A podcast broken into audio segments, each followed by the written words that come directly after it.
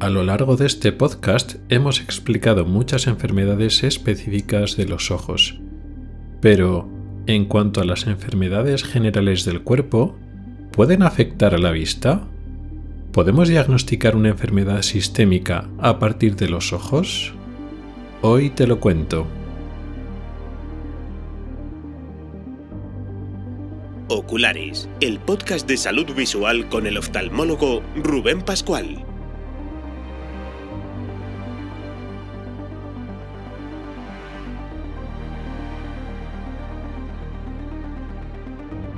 Bienvenidos al episodio tercero de marzo de 2024. Comenzamos.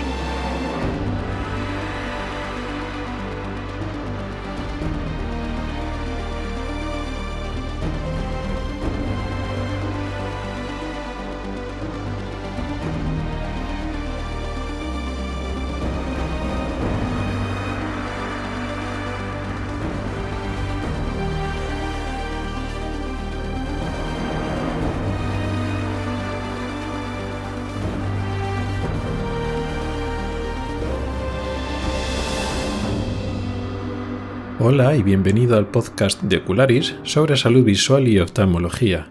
Soy Rubén Pascual, oftalmólogo y divulgador a través de este podcast y del blog ocularis.es. Este es el episodio tercero de la octava temporada correspondiente al mes de marzo de 2024.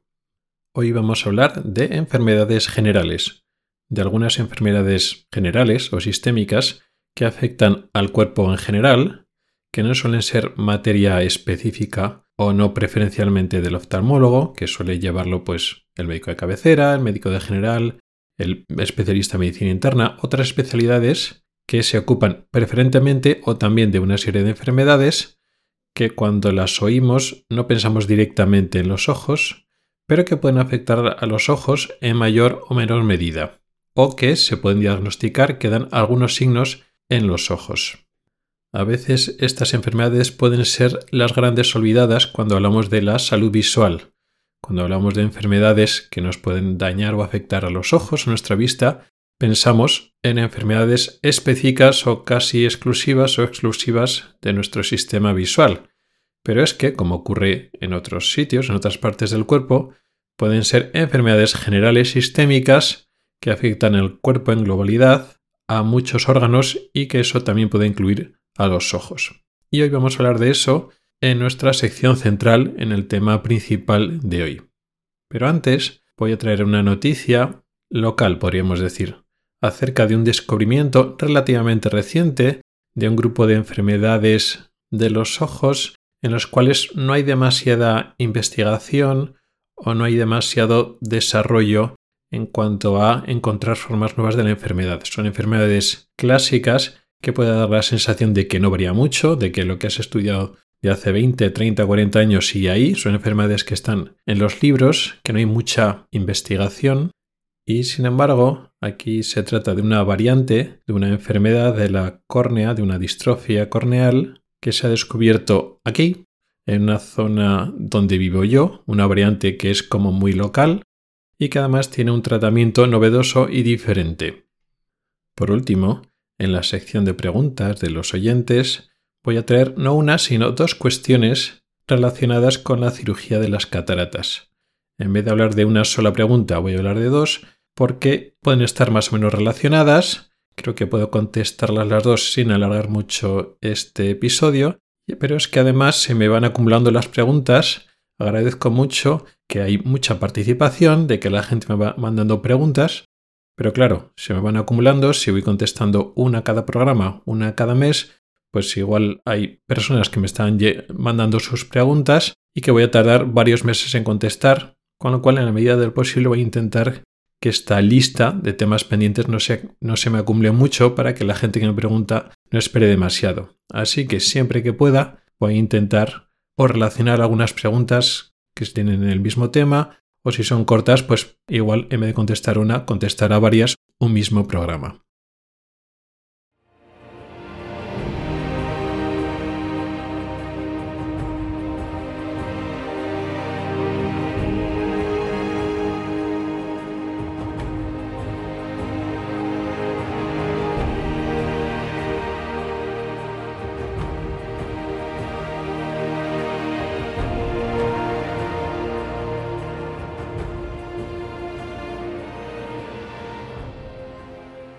La noticia, la investigación que traigo hoy, tiene que ver con las distrofias corneales.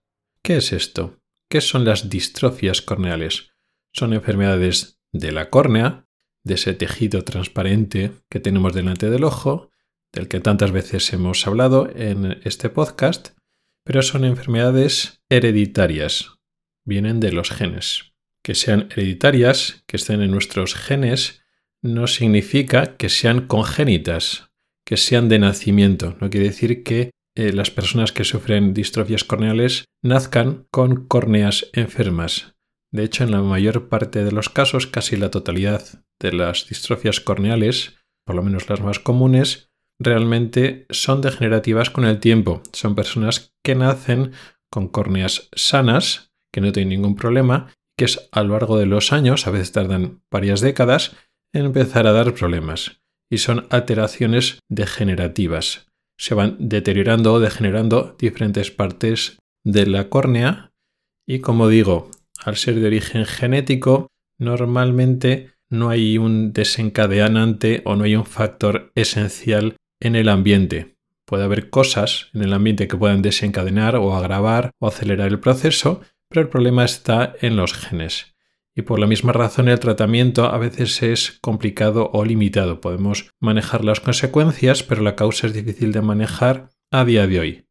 Esperemos que con la terapia génica estas enfermedades se puedan solucionar relativamente bien o por lo menos hay un futuro a medio plazo. No voy a decir a corto plazo, pero a medio plazo puede haber un futuro para un grupo importante de estas enfermedades.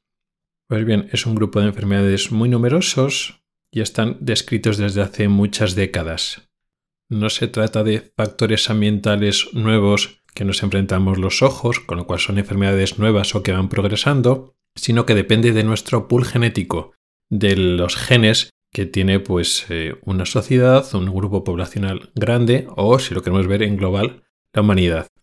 Y en pocos siglos el pool genético no va cambiando de forma apreciable. Por lo tanto, estas mismas alteraciones genéticas, en mayor o menor proporción, pues estaban hace uno o dos siglos cuando los oftalmólogos de aquella época ya estaban describiendo estas enfermedades. Por lo tanto, son enfermedades, digamos, históricas que no es que hayan evolucionado mucho en su descripción o su cuadro clínico.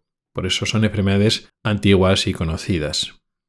Debido a que suelen ser alteraciones genéticas concretas, pues se alteran una parte concreta de la córnea, no son degeneraciones o alteraciones globales de la córnea, o afectan la parte más superficial, en la zona del epitelio o debajo del epitelio, y entonces causan un daño en el epitelio, o en el centro, en el estroma, es la parte más gruesa de la córnea, que son esos paquetes de fibras de proteínas de colágeno, o también puede afectar a la parte más interna, la llamada endotelio, que también es una capa de células, pero que da hacia la parte interior del ojo. Lo interesante, o lo que me llamó la atención cuando leí la noticia que traigo hoy, es que se ha descubierto una nueva variante de una enfermedad en este grupo de enfermedades donde no suele haber muchos cambios, la verdad. Cuando vemos de investigaciones de enfermedades nuevas o cosas nuevas que se van descubriendo, no suelen ser en este grupo de enfermedades las distrofias corneales, como he dicho, que son como muy estáticas, lo que estudias hace 10, 20 o 30 años, pues no hay mucho cambio. A veces en el tratamiento, en las consecuencias, pues que es esta nueva cirugía, esta nueva variante, pero lo que es la descripción de la enfermedad no suele variar, aunque te hayas leído libros antiguos.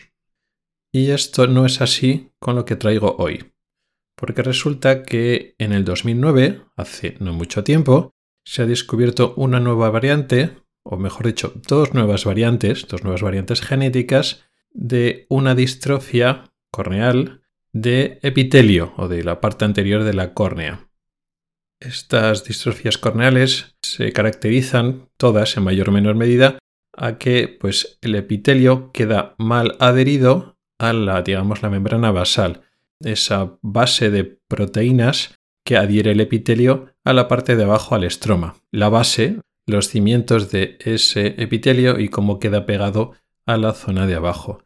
Hay una debilidad en cómo se cimenta ese epitelio, por lo tanto, las personas con estas distrofias corneales tienen característicamente lo que se llama erosiones corneales recidivantes o erosiones corneales recurrentes, que tienen úlceras corneales, defectos epiteliales, ese epitelio se levanta con facilidad y entonces se tiene una úlcera que duele mucho, luego se repara, el epitelio se vuelve a pegar, pero no se pega bien, porque hemos dicho, hay una alteración genética en diversas estructuras, normalmente en proteínas, que hacen pegar el epitelio a su base. Por lo tanto, es un epitelio débil que se adhiere peor. Entonces, pues hay una tendencia a que ese epitelio se vuelva a levantar. No todas las erosiones corneales recurrentes se deben a distrofías corneales. Hay otras causas ambientales, pero las personas que suelen tener erosiones corneales recidivantes sin causa aparente, sin un trauma especial, sin un golpe o trauma en el ojo que lo haya producido y lo tienen en los dos ojos, no a la vez, pero a veces tienen una úlcera en un ojo, a veces una úlcera en el otro ojo, suelen responder, suelen deberse a este tipo de distrofías corneales. Pues bien, las dos variantes que se han descubierto, pues produce esto, como era de esperar, pero además, y esto es un poco lo diferente, también producen unas alteraciones en el estroma, en la parte de abajo, lo, que el tejido, que no tiene muchas células, sino más bien proteínas, que está debajo de ese epitelio, y esto marca la diferencia con el resto de distrofías corneales epiteliales. El resto de sus familias de distrofías corneales de otro tipo, pues se suelen quedar en problemas en el epitelio y no afectan al estroma. Sin embargo, estas variantes sí que afectan al estroma. Pero a su vez no son distrofías de estroma, porque existen, como he dicho antes, distrofias de corneales que afectan al estroma, que producen opacidades y cicatrices en el estroma y en el estroma se va quedando blanquecino y se pierde transparencia. Pero en las distrofias estromales clásicas no se afecta el epitelio, no se producen úlceras en el epitelio. Pero sin embargo, estas variantes afectan tanto al epitelio como al estroma y se ha descubierto que lo primero que se afecta es el epitelio, con lo cual realmente son distrofias de epitelio, pero que afectan al estroma. Con lo cual aquí ya hay una diferencia. No se trata solamente que hemos descubierto otra distrofia corneal más que tiene un número de gen, pues es un gen, otro gen en concreto, pero clínicamente pues es otra más que se comporta exactamente igual que las demás. Se puede afectar de forma más grave o más severa o de forma más leve, puede empezar antes, puede empezar después, pero produce lo mismo. Es una distrofia corneal que produce erosiones corneales recurrentes. Punto. Y sí, genéticamente es otro gen, pero a nivel clínico pues te da lo mismo. Aquí no. Aquí hay una diferencia que rompe un poco el paradigma de lo que nosotros estamos acostumbrados. Simplificando mucho, las distrofias de epitelio producen úlceras, daño, dolor y tal, pero no afectan la visión. Las distrofias que están por debajo de estroma no producen úlceras, no producen daño, pueden producir alteraciones visuales a largo plazo. Pues estas distrofias tienen los dos componentes, aunque originalmente es de solo de epitelio, pueden comportarse también como distrofias de estroma a largo plazo. Además de eso, hay otras dos peculiaridades que me han llamado la atención y por eso también lo quería traer aquí. Una, que es una pequeña curiosidad, que se ha descubierto en la zona donde vivo. Yo actualmente vivo en Suecia, no vivo en España, y vivo en una zona de Suecia llamada Småland. Y una de las dos variantes que han encontrado aquí los investigadores suecos es precisamente de esta zona. Y precisamente la distrofia recibe el nombre de la zona donde ha sido descubierta. Y además de eso, y como diferencia, al parecer existe un tratamiento interesante que puede prevenir las lesiones. Hasta ahora los tratamientos eran más a posteriori, cuando ya existen muchas lesiones y muchas cicatrices, pues solucionar esas cicatrices que quitan visión con cirugía o otras medidas para intentar reducir el número de úlceras que sufren los pacientes. Sin embargo, hay un tratamiento, una especie de tratamiento preventivo, pero además es específico de estas formas. No ha funcionado en otro tipo de distrofias, incluso distrofias que son también del epitelio, que son similares, pero como son otra distrofia que afectan genéticamente a otro sitio, parece que no funciona. El caso es que los pacientes que toman vitamina B tienen muchas menos recurrencias, parece que se le controla mucho la enfermedad.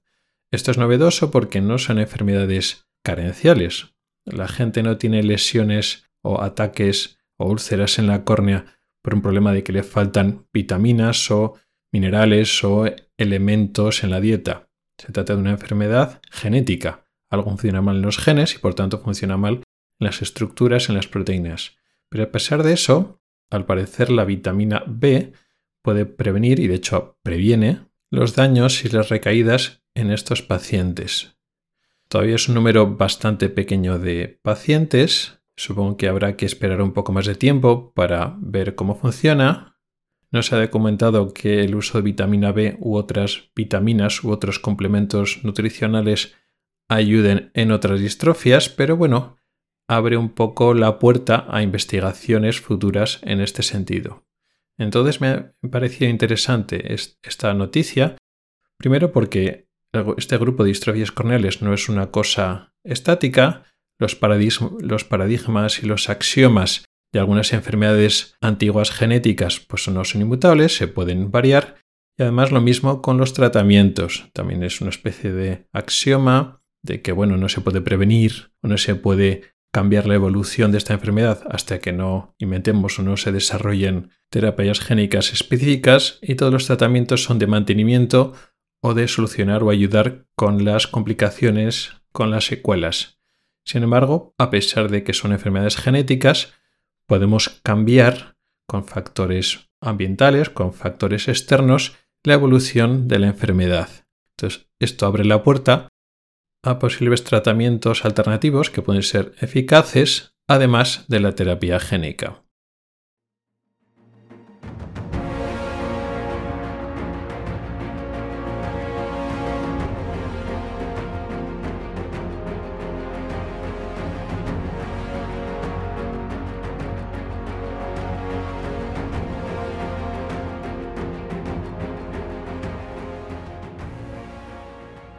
Y ya entramos en el tema principal de hoy. A lo largo de este podcast, de todos estos años que hemos ido hablando de muchas enfermedades de los ojos, nos hemos concentrado en eso, enfermedades de los ojos que afectan a los ojos. Casi siempre son enfermedades específicas de los ojos. Son enfermedades que pueden conocerse en mayor o menor medida por otros médicos, sobre todo las enfermedades frecuentes que pueden manejar médicos de familia, médicos de atención primaria, médicos de cabecera o pediatras, pero que cuando se complican o ya son enfermedades más importantes o más severas, son de manejo preferencialmente del oftalmólogo. Sin embargo, hay enfermedades sistémicas, enfermedades generales, que afectan al cuerpo, a varios órganos, y que además pueden afectar a los ojos. No es tan frecuente como en otros casos, como en otros órganos y tejidos y sistemas del cuerpo, que están más involucrados con el resto del organismo, están más imbricados, pero al ojo también le puede pasar. El ojo sigue estando en nuestro cuerpo, a pesar de que por muchas características concretas es cierto que una gran parte de las veces las enfermedades de los ojos van por otra parte. Y además esto se nota a nivel clínico a nivel de las especialidades médicas. Los oftalmólogos tienen que estudiar la mayor parte de las veces un grupo de enfermedades que no están en común con el resto de compañeros y viceversa.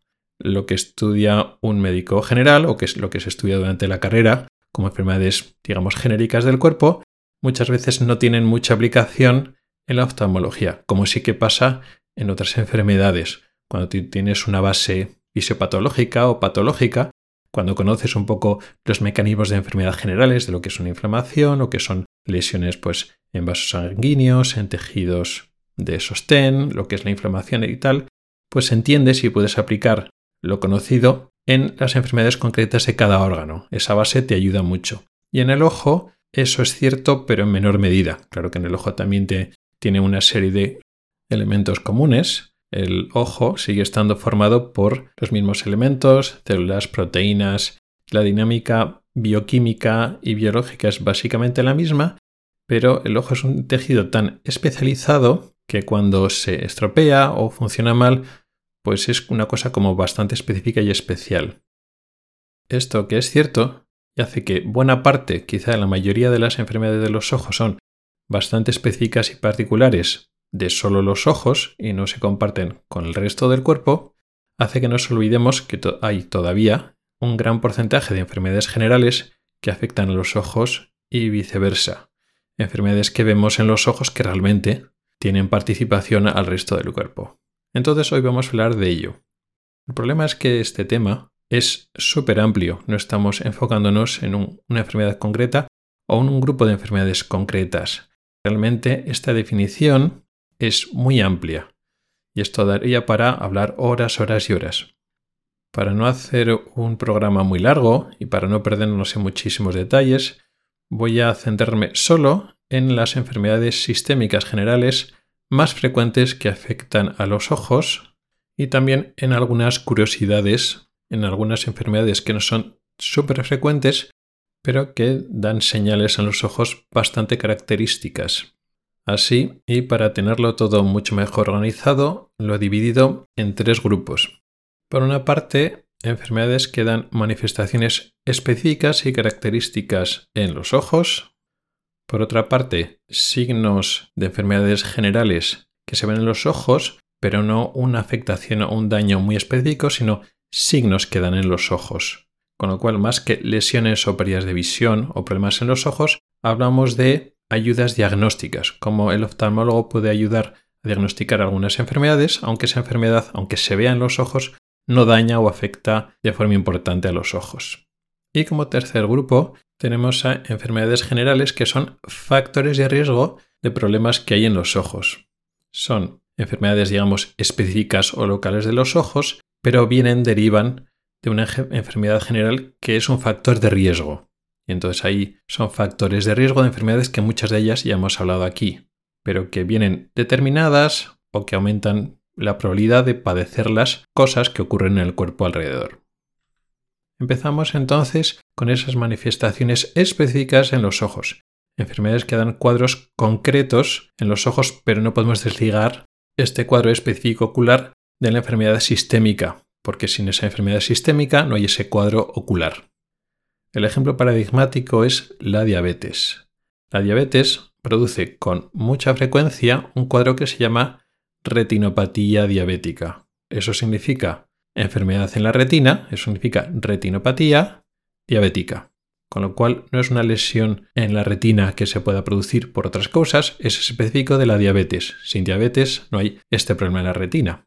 Pero por otra parte, es un cuadro muy específico del ojo. Ya sabemos que la diabetes afecta a los vasos sanguíneos, tanto los grandes como los pequeños, y como ejemplo de alteración de los vasos pequeños, de los vasos sanguíneos de pequeño calibre, lo que se llama microangiopatía diabética, hay varios ejemplos. Cuando afecta al riñón y cuando afecta al ojo, a la retina, son dos de los más característicos.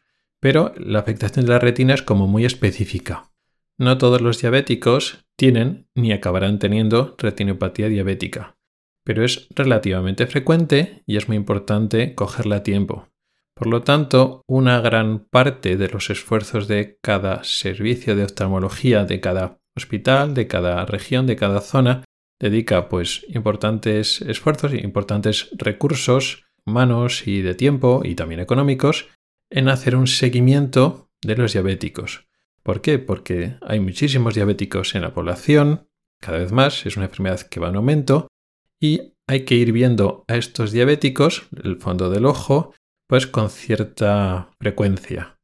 Depende de cómo, pues igual los diabéticos que no tienen lesiones en la retina, que no tienen retinopatía, pues se pueden ver, pues antes se hacía cada año, ahora se hacen cada dos años, depende un poquito de, de la región, pues puede ser cada dos, tres años, depende un poquito.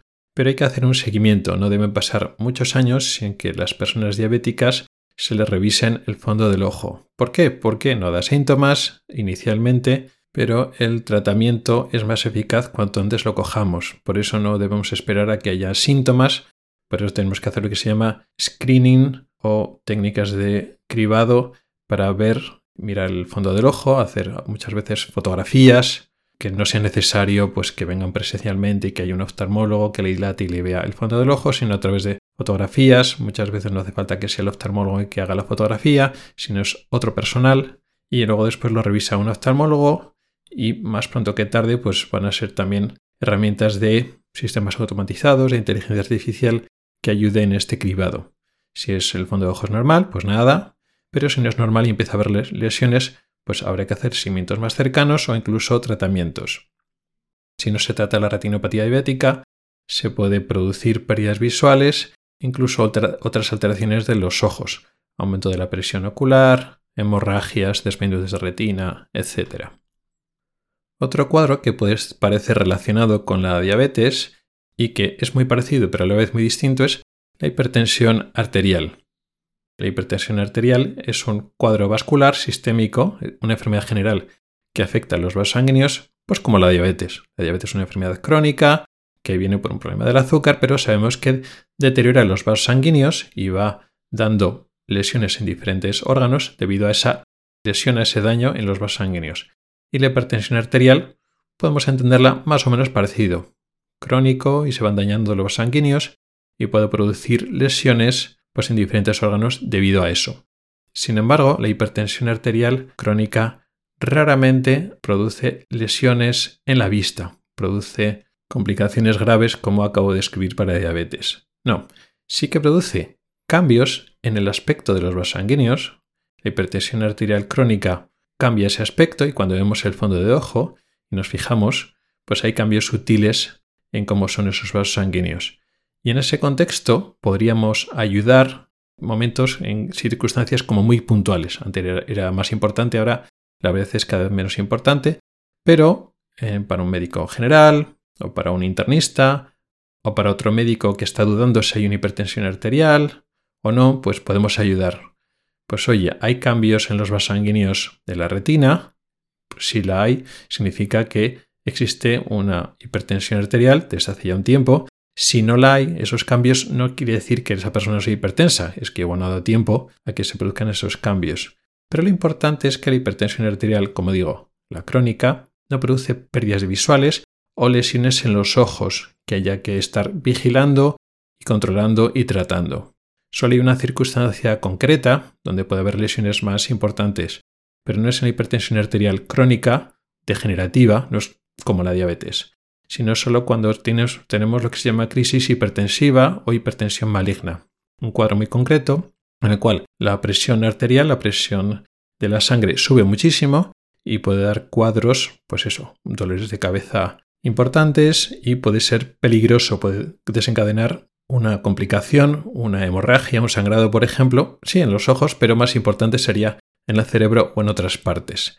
En este contexto de hipertensión arterial maligna o crisis hipertensiva, entonces sí puede haber hemorragias, otras lesiones llamadas exudados en el fondo del ojo, pero lo mismo puede dar lugar a alguna lesión ocular, pero suele ser transitoria y el rol del oftalmólogo en este caso sobre todo es de diagnóstico. Puede, venir una persona con dolor de cabeza o mareos o malestar, le vemos el fondo de ojo y vemos lesiones de hipertensión ocular aguda maligna y entonces decimos, ahí va, esta persona le pasa algo. Eh, a partir de entonces le tomamos la tensión, hoy va, la tensión está muy alta.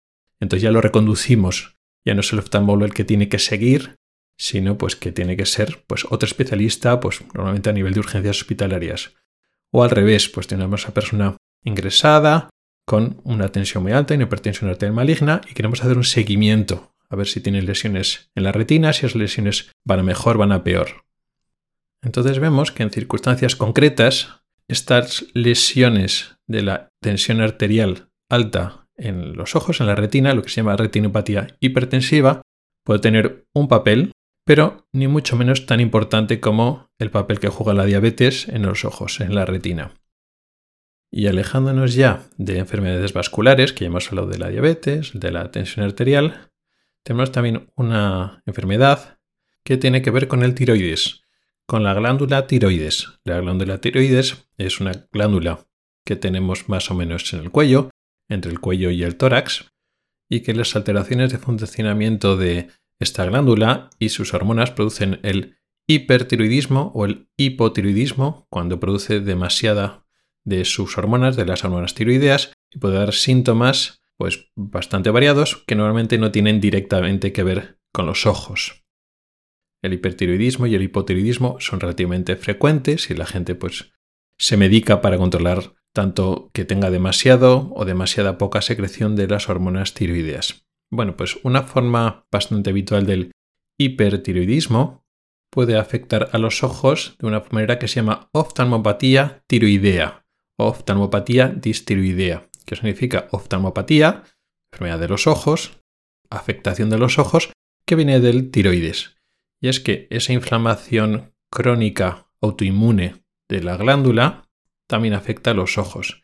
Este tipo de hipertiroidismo viene porque nuestras propias defensas atacan al tiroides, atacan a unas estructuras del tiroides y ese tiroides, digamos, atacado con inflamación crónica, responde produciendo más hormonas de las habituales y ese aumento de las hormonas tiroideas producen los síntomas, los síntomas típicos del hipertiroidismo, pues taquicardias, pérdida de peso, dificultad para dormir, nerviosismo, sudoración, etc.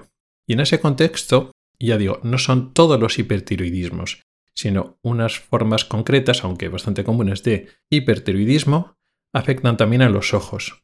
Y no es por el efecto de la secreción de las hormonas, no es que esas hormonas que causan la pérdida de peso o las palpitaciones afecten a los ojos, no. Más bien es esa enfermedad autoinmune, esas defensas que van contra las tiroides, contra la hormona tiroides, esos anticuerpos que van contra algunas proteínas de la glándula tiroides, se entrecruzan, son proteínas similares a unas proteínas que hay, digamos, en los ojos o más bien alrededor de los ojos, en la cuenca del ojo, en la órbita, en la, grasa orbitaria y en los músculos que hay alrededor de los ojos. Entonces hay una inflamación crónica de esas estructuras que hay alrededor de los ojos y producen un cuadro muy específico que se llama así, enfermedad tiroidea o oftalmopatía tiroidea. Y producen pues inflamación de los ojos, ojos salidos o saltones, lo que se llama exoftalmos, se retrae también el párpado superior, puede producir sequedad ocular, enrojecimiento de los ojos, molestias, cuadros más avanzados o graves puede producir alteraciones de la córnea, úlceras y también se afectan los músculos de los ojos, no solo por los ojos saltones, de que los ojos digamos que se echan hacia, hacia adelante, sino se pueden afectar los movimientos de los ojos, de tal forma que se pueden producir unos estrabismos concretos y las personas pueden ver doble. Y en casos, ya digo, más avanzados, incluso se puede afectar el nervio del ojo, porque se comprime la, inflamación y el aumento del volumen de las estructuras que hay en la órbita, justo detrás del ojo, la grasa, los músculos, pueden comprimir el nervio del ojo. Y esto es un cuadro grave que puede afectar la visión. Es un cuadro bastante frecuente, no es un cuadro muy agudo y normalmente pues, se diagnostica relativamente bien y se controla con antiinflamatorios, normalmente con corticoides, aunque ahora cada vez hay más alternativas. Vamos a seguir hablando de enfermedades autoinmunes, enfermedades donde nuestras propias defensas atacan a nuestro cuerpo. Y dentro de estas enfermedades autoinmunes, no específicamente contra el ojo, pero también el ojo tiene una parte muy protagonista, son las enfermedades desmielinizantes. Son enfermedades neurológicas que afectan a la, principalmente, afectan a la mielina. La mielina es una proteína que forma parte de los nervios una gran parte de nuestros nervios, tiene a su alrededor, estas fibras nerviosas, tienen a su alrededor como una vaina, una capa que envuelve a esos nervios, esas fibras de mielina. Y la mielina lo que hace es favorece la transmisión nerviosa. Nuestros nervios y nuestro sistema nervioso funciona bien a una buena velocidad, en gran parte gracias a esa mielina. Entonces esta inflamación crónica autoinmune, son nuestras propias defensas que dañan a esa mielina, se produce esas desmielinizaciones, se pide de mielina, en áreas concretas de nuestro sistema nervioso, y entonces afecta y producen una serie de síntomas y alteraciones neurológicas de nuestro sistema nervioso. La enfermedad autoinmune más frecuente es la llamada esclerosis múltiple, pero no es la única. Por ejemplo, la neuromielitis también es relativamente frecuente, mucho menos que la esclerosis múltiple, pero también es frecuente, relativamente frecuente, causa cuadros más graves todavía en los ojos. Y existen algunas enfermedades desmelizantes más. ¿Y eso qué importa en los ojos? Bueno, pues es muy habitual en la esclerosis múltiple y en, las, en la escleromielitis que se produzcan inflamaciones del nervio del ojo. El nervio óptico es un nervio bastante grueso que tiene mucha mielina, y entonces es bastante habitual. De hecho, al diagnóstico el primer brote de esclerosis múltiple o de neuromielitis es bastante habitual que sea el nervio óptico. Es decir, la primera manifestación de la enfermedad es bastante habitual que sea el nervio óptico y aunque no sea así, una persona que ya tiene, ya tiene un primer brote de enfermedad desmielinizante, pues tarde o temprano es casi la norma que acabe teniendo algún brote o varios brotes en los nervios ópticos. Los brotes en los nervios ópticos, las neuritis ópticas, producen una pérdida de visión variable, puede ser desde leve hasta muy intensa, muy grave, y después se suele recuperar, pues a veces en su totalidad, a veces se recupera una gran parte, pero queda una secuela, y los brotes repetidos, neuritis ópticas repetidas en el mismo nervio óptico, pueden producir un deterioro paulatino de ese nervio y por tanto de la visión. Si cambiamos de tercio, pues también tenemos infecciones características que dan en los ojos, pero son infecciones que no son en absoluto exclusivas de los ojos. Muy típico, muy típico, los herpes. El virus herpes causa cuadros típicos en los ojos, los herpes oculares, sobre todo afectan a la córnea, pero dan unas lesiones características en los ojos, pero es el mismo virus que afecta a otros sitios, pues lo típico, el herpes labial o el herpes genital. Pero normalmente la variante de herpes que suele afectar a los ojos es el labial. El mismo virus que afecta, a veces dan brotes pues en los labios o cerca de los labios o en otras zonas de la cara, es el mismo que afecta a los ojos. O por ejemplo, muy relacionado con el herpes simple, el herpes zoster.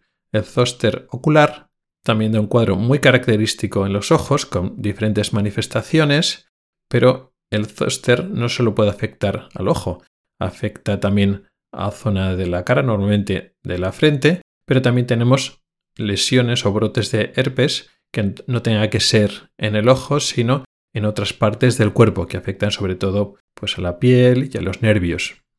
Hay otras infecciones características o cuadros que vienen por virus o bacterias u otros parásitos.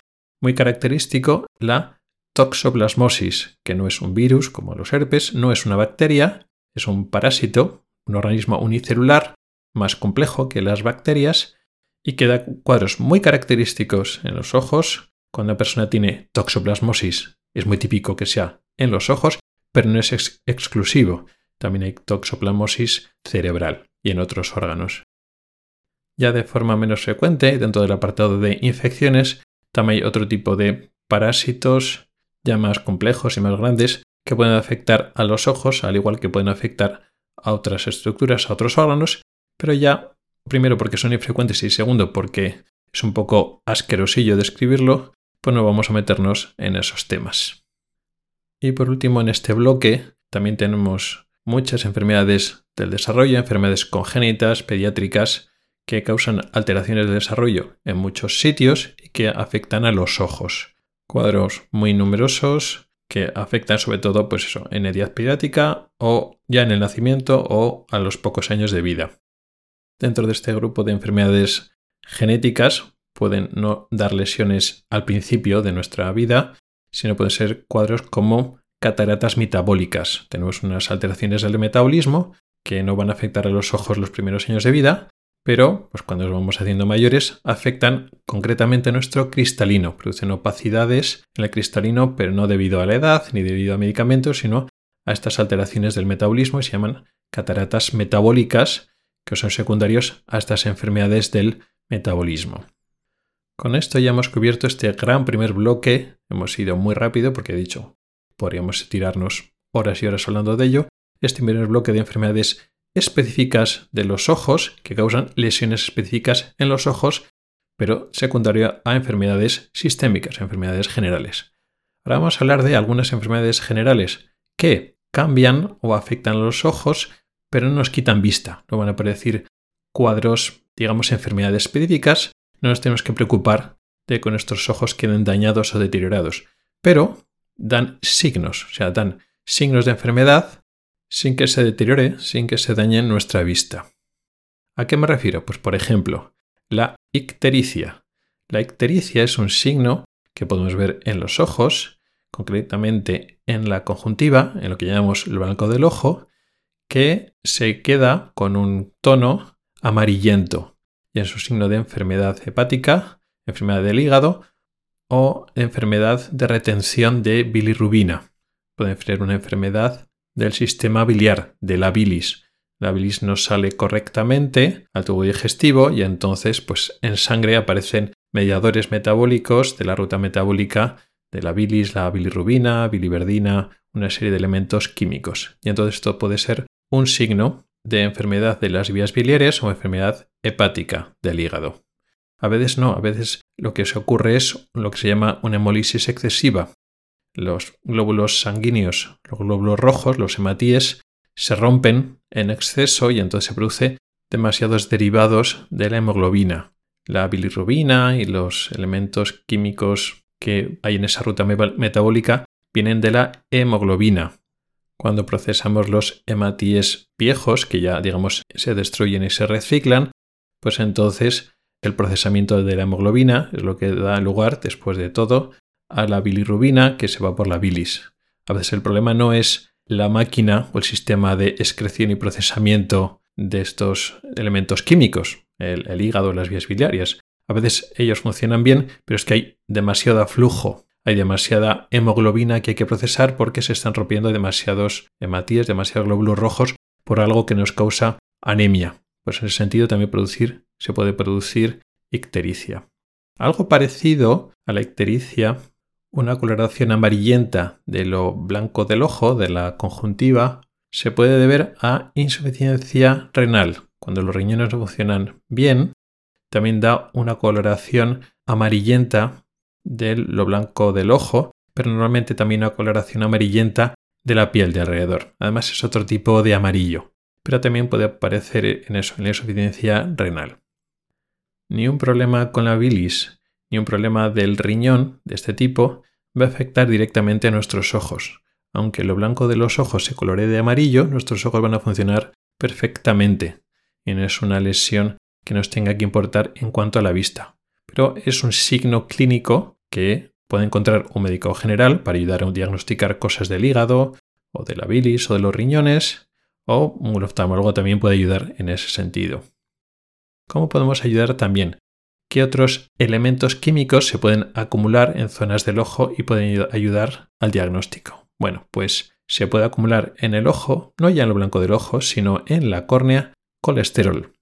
Aquí ya a veces no es tan fácil verlo, puede ser que no que sea tan evidente que no haga falta un microscopio, pero a veces nos puede ayudar la lámpara de hendidura, ese microscopio que utilizamos los oftalmólogos para ver los ojos, que se llama genotoxon o arcosenil. es una acumulación de colesterol en la parte periférica que tiene una coloración blanquecina, que es normal con la edad, por eso se llama arcosenil o genotoxon, que viene a ser un poco lo mismo, pero con una terminología más técnica que viene del griego. Ya con edad se acumula colesterol sin que tengamos colesterol alto. Pero cuando encontramos ese arco senil, ese acúmulo de colesterol en personas jóvenes, eso ya nos habla de que aquí hay una anomalía en el metabolismo del colesterol, que esa persona tiene demasiado colesterol para que se acumule en la córnea antes de que toque, sin que tengamos una edad tan avanzada. ¿Este colesterol va a afectar a la vista? No. Es un depósito que se produce en la parte periférica de la córnea, no nos va a quitar vista, ni interacciona en la córnea nada más que de forma estética. Por lo tanto, cero preocupaciones a nivel propiamente visual, pero puede ser un signo clínico. El colesterol también se puede acumular en otras zonas del ojo cercanas al ojo, en la piel de los párpados alrededor, en forma de lo que se llaman santelasmas, y lo mismo, son cambios estéticos, se puede operar en un momento dado, pero no va a afectar ni a la función de los párpados ni a la visión. Otro acúmulo más o menos parecido a lo que hemos hablado del acúmulo del colesterol en el arco senil, es otro acúmulo que se produce en la misma zona, en la periferia de la córnea, produciendo pues un anillo, pero no se acumula colesterol, sino que se acumula cobre. Y es lo que se llama anillo de Kaiser-Fleischer. Esto se produce en una enfermedad relativamente infrecuente, pero no excepcional, que se llama enfermedad de Wilson, que se produce una acumulación del cobre en nuestro cuerpo y eso produce lesiones en el hígado. En este contexto, el ver ese anillo de acúmulo de, cobre en la córnea ayuda mucho al diagnóstico porque es una prueba muy sencilla de hacer y además es muy característico. Cuando vemos ese anillo es casi lo que se llama patognomónico, es tan característico de la enfermedad que casi podemos diagnosticarla directamente. Y además, pues eh, la visión de ese cobre, el aspecto que tiene ese cobre es también característico y es difícil de confundirlo con otra cosa. Y por último, en este segundo bloque de, bloque de enfermedades que dan síntomas en los ojos, pero que no dan lesiones en los propios ojos, tenemos los síntomas visuales de origen neurológico. El sistema visual incluye, por supuesto, los ojos, pero no solo los ojos. Las vías visuales incluyen los nervios ópticos, esas fibras nerviosas que van viajando desde los nervios ópticos por otras estructuras hasta llegar a una parte del cerebro. En el lóbulo occipital está lo que se llama la corteza visual. Y todos estos trayectos, incluido esa parte del cerebro, son igual de importantes que los ojos para ver. Por lo tanto, enfermedades que pueden afectar por todos estos sitios, en cualquier lugar de las vías visuales, va a afectar a la vista. Pero existen síntomas visuales que no están en los ojos, sino son de origen neurológico, que pueden ser perfectamente transitorios, pero que no amenazan nuestra visión. Cuadro típico, lo que se llaman auras migrañosas. Personas que tienen migrañas, unos dolores de cabeza característicos, suelen ser bastante intensos, y que suelen ir precedidos o acompañados de síntomas visuales. A veces esas personas pueden tener auras sin migraña y entonces a veces tienen solo síntomas visuales sin dolor de cabeza en ese momento y luego otras veces tienen dolor de cabeza sin auras visuales y a veces personas que simplemente tienen auras visuales y no suelen tener migrañas ni justo en ese momento ni en otro momento. Esas auras visuales son síntomas visuales en un ojo, en los dos ojos a la vez, pueden ser muy variables y lo característico es que a los ojos no les pasa nada y además el pronóstico visual es bueno, es muy bueno en general, salvo casos muy, concretos que ya no es la típica aura migrañosa típica, sino ya son otros síntomas o alteraciones neurológicas más infrecuentes, digamos el aura migrañosa típica, pues al ojo no le pasa nada y al sistema visual a largo plazo no le pasa nada. En ese momento, digamos que se está alterado, se producen unos fenómenos visuales en principio en la corteza occipital a nivel del cerebro y luego pasa ese episodio y volvemos a ver con normalidad. Y aunque tengamos a lo largo de la vida muchos episodios de aura migrañosa, no se nos deteriora la vista por ello. Y por último, el tercer bloque lo comprenden las enfermedades que son locales, que son de los ojos, pero que son derivadas de otras enfermedades generales. A diferencia de, como hemos hablado antes, de la retinopatía diabética, por supuesto es derivado de la diabetes, pero la retinopatía diabética es un cuadro como muy específico. Es un cuadro local en la retina, pero tiene que haber diabetes. Si no hay diabetes, no hay retinopatía diabética. Aquí, por contra, vamos a hablar de, por ejemplo, oclusiones vasculares. Por ejemplo, una oclusión de una arteria de la retina. Podríamos decir como un infarto en la retina. Aquí es un problema local de la retina, además también es un problema vascular, aunque es un problema vascular agudo, no como en la retinopatía diabética es que es una cosa crónica y progresiva, pero sin embargo, aunque suele estar habitualmente asociado a factores de riesgo vascular, no es específico de una enfermedad, no es como la retinopatía diabética es específico la diabetes, pues aquí si tienes una oclusión vascular de la retina, pues está asociada a factores pues como la edad, factores como por ejemplo el colesterol, también muy típico que tengas una placa de ateroma, de arteriosclerosis, una placa grasa, por ejemplo, en las arterias del cuello, que puede producir oclusiones de vasos sanguíneos, de arterias, tanto en el cerebro como en el ojo. Pues está asociado a esto, pero no es específico de eso. Entonces son factores de riesgo generales, de enfermedades generales, que pueden producir oclusiones u otras enfermedades en la retina.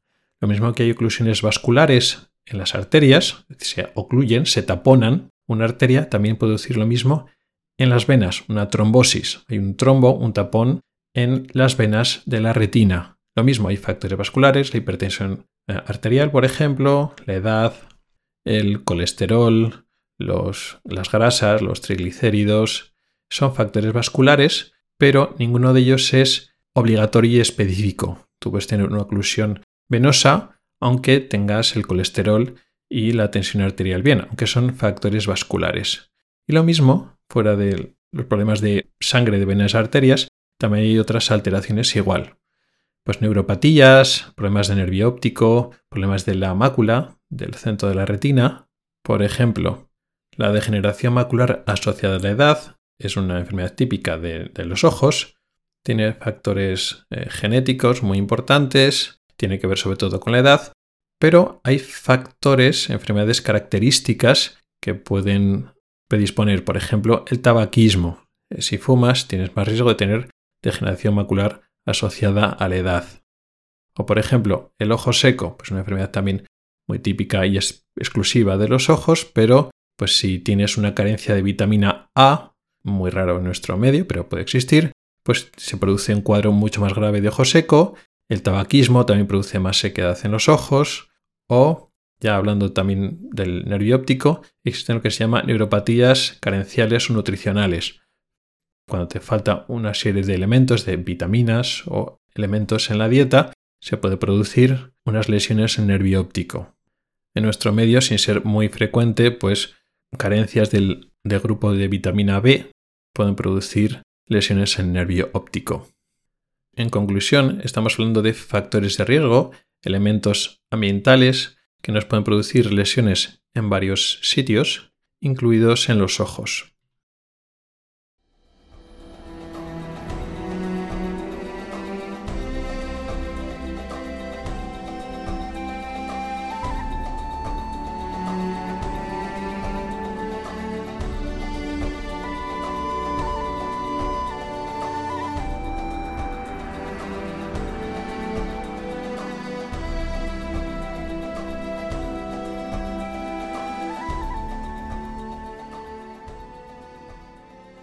Y por último, vamos a hablar de no una, sino de dos preguntas de los oyentes. Están las dos relacionadas con la cirugía de las cataratas, concretamente con la preparación antes de la propia operación. Las preguntas en este aspecto vienen de qué instrumentos se utilizan, qué es lo que estamos midiendo realmente, Realmente lo fundamental, lo más importante de estas pruebas, al margen de la historia clínica. O sea, por una parte está lo que hace el oftalmólogo de mirar directamente nuestro ojo, la catarata, el fondo del ojo. Pero aparte de esto, hay unas pruebas necesarias que muchas veces lo hace personal que no es el propio oftalmólogo y fundamentalmente es lo que se llama biometría o cálculo de la lente. Se pasa por un aparato o unos aparatos que hacen unos cálculos en el ojo y a través de diversas fórmulas calculamos qué lente necesitamos, qué potencia de la lente intracular, cuántas dioptrías tenemos que meter en esa lente dentro del ojo para que luego después el ojo se enfoque bien, quitando lo del astigmatismo, algo que ya hablamos justo en el programa anterior, pues se trata de ajustar lo que se llama potencia esférica, eliminar la miopía o la hipermetropía, todo o lo que queramos, para que después de la operación el paciente operado vea bien, astigmatismo aparte, el ojo enfoque de forma natural la distancia que nosotros queremos, normalmente de lejos. Para eso tenemos que hacer unos estudios, unas pruebas, que en global se llama biometría. La biometría incluye fundamentalmente la medida de la curvatura de la córnea, lo que se llama queratometría, y luego la medida de lo que se llama longitud axial, la distancia en milímetros que hay desde el centro de la córnea hasta el centro de la retina, la mácula, esta longitud de adelante a atrás. Suele ser el mismo aparato, el mismo biómetro, que mide a la vez la curvatura corneal y esa medición de longitud axial, normalmente con una medida óptica. Antes se hacía con ultrasonidos, medidas ultrasónicas. Todavía se hace con ultrasonidos, sobre todo si hay una catarata muy mimidura y las medidas ópticas, el láser no puede entrar dentro del ojo y entonces tenemos que utilizar ultrasonidos, pero para la mayor parte de las veces, pues con un biómetro óptico que mide primero la curva de la córnea, keratometría, y a la vez pues mide la longitud axial, los milímetros que mide desde la córnea hasta la mácula. Y con eso obtenemos la biometría, las medidas de la potencia de la lente que tenemos que implantar posteriormente durante la operación. Nos dice el biómetro con unas fórmulas, vale, para este ojo con estas medidas de córnea y del tamaño del ojo, pues necesitamos una lente de, yo que sé, 22 dioptrías para que ese ojo enfoque muy bien de lejos. Por ejemplo, eso sería un resultado de una biometría. Ese mismo biómetro nos da más medidas, como por ejemplo el espesor central de la córnea, que en este momento no es demasiado importante, es importante para otras enfermedades, para otras cosas, pero no es tan importante. Sí que nos da una medición de la cámara anterior en milímetros, la distancia que hay entre la córnea y el cristalino en este caso, para saber si tenemos una cámara anterior estrecha, si vamos a tener poco espacio para trabajar, o al revés, va a ser muy profunda, o una cámara media. Esa información es útil antes de la operación, pues para saber a lo que nos enfrentamos y, bueno, nos preparamos mejor para la cirugía. Son detalles que nos da el mismo biómetro. Otra medida que también podemos hacer, pero no es tan obligatorio y no se hace de rutina en todos los sitios, es lo que se llama contaje endotelial. Es otro aparato, ya no es el biómetro, sino es un aparato que se llama microscopio endotelial o microscopio especular, y lo que hace es contar el número de células endoteliales. El episodio pasado también estuvimos hablando de la insuficiencia endotelial o descompensación corneal. Y estuvimos hablando de que se pueden perder células endoteliales, células que están en el interior de la córnea, y lo que ocurre.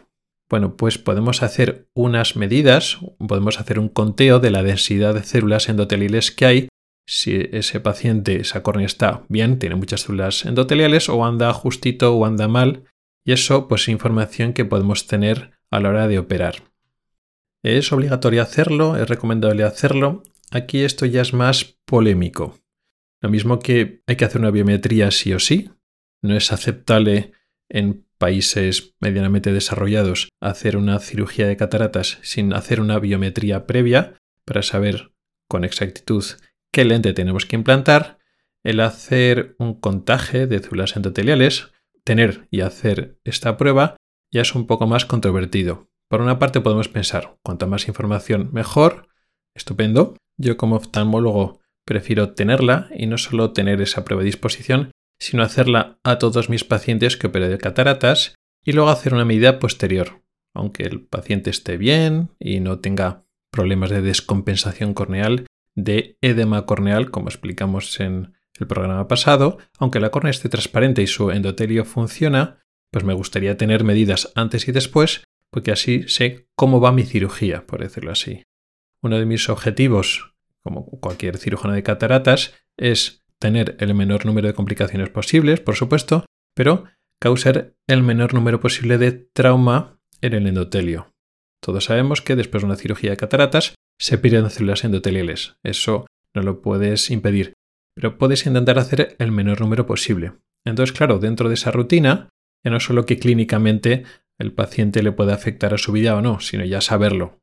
Y así refinas y depuras tu técnica quirúrgica. Por otra parte, eso puede ser deseable, pero también hay que ser un poco realista y honesto. Evidentemente, las clínicas, tanto, sobre todo privadas, pero también públicas, que tienen este aparato, lo ponen en valor y se van a publicitar como que venden una cirugía de más calidad si hacen esta prueba. La realidad es que cuando hay una insuficiencia endotelial, cuando tienes lesiones en endotelio, se producen lesiones, se producen cambios en ese endotelio que puedes ver directamente con la exploración normal en la lámpara de hendidura. Cambia la técnica cuando sabemos que hay una lesión en el endotelio. Sí y no. Sí que es cierto que cuando tú ves que hay lesiones ya directamente en la lámpara de hendidura o si cuando haces esta prueba y te, te cuentan las células endoteliales y hay muy poquitas, dices, bueno, pues entonces vas a proteger quizás un poquito más el endotelio, utilizas más eh, viscoelástico, una serie de pequeños cambios, pero luego en la práctica tú intentas hacer la cirugía lo más cuidadosa posible, tenga poco endotelio o mucho endotelio. Es decir, si una persona tiene más lesión en el endotelio, eres muy cuidadoso, pero eso no quiere decir cuando viene una persona, no, tiene muchas lesiones endoteliales, eres un zafio. Pues no, lo intentas hacer de forma lo más cuidadosa posible, con el menor número de energía posible, a todas las personas. Tú intentas hacer tu técnica lo más depurada y mejor posible. ¿Cambia entonces que tengas menos células endoteliales? Hasta cierto punto. En los casos más críticos, pues sí, pero en los casos más críticos te lo dice mejor el aparato, este, el que cuenta las células endoteliales, pero es que además lo ves directamente en el microscopio normal. Entonces sí, egoístamente yo sí prefiero tener ese aparato, pero además intentar hacerlo no son los casos más críticos, sino a ser posible usarlo en todos los pacientes antes y después, pero luego hay que tener en cuenta que la cirugía de la catarata es súper frecuente y hay que intentar hacerla de forma óptima, es decir, maximizando los recursos. Por lo tanto, si bien la biometría es un must, es obligatorio hacerla así o sí, no sé hasta qué punto hacer el contagio endotelial, hacer, utilizar ese otro aparato y invertir más tiempo más recursos y tener ese aparato que no es barato, pues no sé hasta qué punto es eficiente si al fin y al cabo la técnica quirúrgica en general es la misma. Y la segunda pregunta tiene que ver con también la preparación previa, pero ya no con contar las células del endotelio, este aparato del contagio endotelial, sino el importante, el biómetro. La pregunta tiene que ver con los algoritmos, con las fórmulas para calcular la lente, pero en una circunstancia específica que cambia bastante las cosas, que es que te hayas operado previamente de miopía o de astigmatismo, digamos, para quitarte la grabación en la córnea. Estamos hablando de pacientes que previamente, años o muchos años antes de operarse de cataratas, se han operado de la córnea para quitarse la grabación, para no tener que llevar gafas o lentillas. Y en ese contexto, ¿qué pasa cuando tenemos que hacer los cálculos para poner la lente intracular, los cálculos previos de la, cirugía de cataratas? Bueno, pues aquí hay un cambio importante. La córnea tiene una curvatura anterior y una curvatura posterior. Las dos curvaturas en una córnea que no, que no estaba previamente operada son similares. Eh, el, aparato normal, el biómetro habitual, cuando mide la curvatura de la córnea, la potencia de la córnea está midiendo realmente solo la cara anterior, la curvatura anterior. Realmente la curvatura posterior se entiende que va un poco acompasada o es proporcional. La podemos estimar sin medirla porque es más difícil medir la curvatura posterior. Y eso funciona bien pues con una córnea que es normal, que no está operada previamente. ¿Qué es lo que pasa cuando nos operamos de miopía, de astigmatismo? Cuando hemos hecho una cirugía corneal que hemos cambiado la forma de la córnea. Hemos variado el espesor, sea de LASIK, de LASEK, de SMILE, de PRK. Hay una, serie de técnicas que lo que hacen es cambiar la curvatura de la córnea de tal forma que la curvatura anterior, la que hemos operado, es más plana, pero la curvatura posterior no ha cambiado, con lo cual hay una diferencia entre la curvatura anterior con la posterior. Entonces, cuando utilizamos la biometría básica, el biómetro básico, mide esa curvatura anterior y estima que la curvatura posterior es similar. Pero aquí se equivocaría. Un biómetro normal se equivocaría. Si utilizamos una técnica normal de biometría para ojos habituales en una persona que se ha operado previamente de miopía o de cirugía en la córnea, pues vamos a tener un error, nos vamos a equivocar en el cálculo de la lente y esa persona después de la operación de cataratas, en vez de quedarse bien, casi sin graduación y generando el astigmatismo, se puede quedar con dioptrías de miopía o de hipermetropía que no querríamos, sería un error o lo que se llama sorpresa refractiva. ¿Qué es lo que podemos hacer? Hay varias estrategias para ello. Este es un tema largo, técnico, que no tiene una solución definitiva. Hay diferentes aproximaciones. Una ayuda es tener los datos de antes de la cirugía. La cirugía que se hizo en su momento, a veces años o muchos años antes, antes de la operación de la córnea, de hacer la cirugía láser sobre la córnea, se obtienen datos sobre esa propia córnea que se va a operar, lo que se llama una topografía, con datos posiblemente de la curvatura del ojo, curvatura anterior, curvatura posterior, antes de la cirugía. Si obtenemos esos datos, podemos incluirlo, hay unas fórmulas que lo incluyen, y entonces con la biometría actual, es decir, con los datos de la curvatura actuales después de la, del láser, de la operación, más los datos previos a la cirugía, a la cirugía del láser, podemos obtener unas fórmulas que nos hacen que el cálculo sea más exacto. A veces no disponemos de esa información y eso no quiere decir que estamos abocados a que vamos a poner una lente errónea y la persona se va a quedar con muchas dioptrías. No, no tiene que ser así. Lo que pasa es que en esos casos, con una biometría normal y corriente, nos sirve. Puede ser de utilidad lo que se llama hacer una topografía corneal, otro aparato, que no es solo el biómetro normal, que solo mide la curvatura anterior de la córnea, sino un aparato más complejo, que, que nos da más información, que mide tanto la curvatura anterior como la curvatura posterior directamente. Y así tenemos esos datos para meterlos en las fórmulas. Y nuevamente, se han desarrollado nuevas fórmulas para tener todos estos datos más en cuenta y dar cálculos más exactos. De todas formas, no hay un sistema único, hay diferentes aproximaciones y este tema va cambiando bastante rápidamente. Tiene pinta que conforme vez hay aparatos que miden el estado óptico de la córnea y del ojo, aparatos cada vez más exactos que dan información cada vez más fiable y se desarrollan fórmulas cada vez mejores, con lo cual se va mejorando, se va evolucionando muy rápidamente en este sistema. Y ahora mismo, pues, se usan varias aproximaciones, los datos previos, si no tienes los datos previos, te apañas con información actualizada de ahora, pero da la sensación que de aquí a pocos años esto ya estará más estandarizado, dará más igual los datos previos, sino con la información actual tendrás una información fiable y no habrá que preocuparse mucho de ese tema.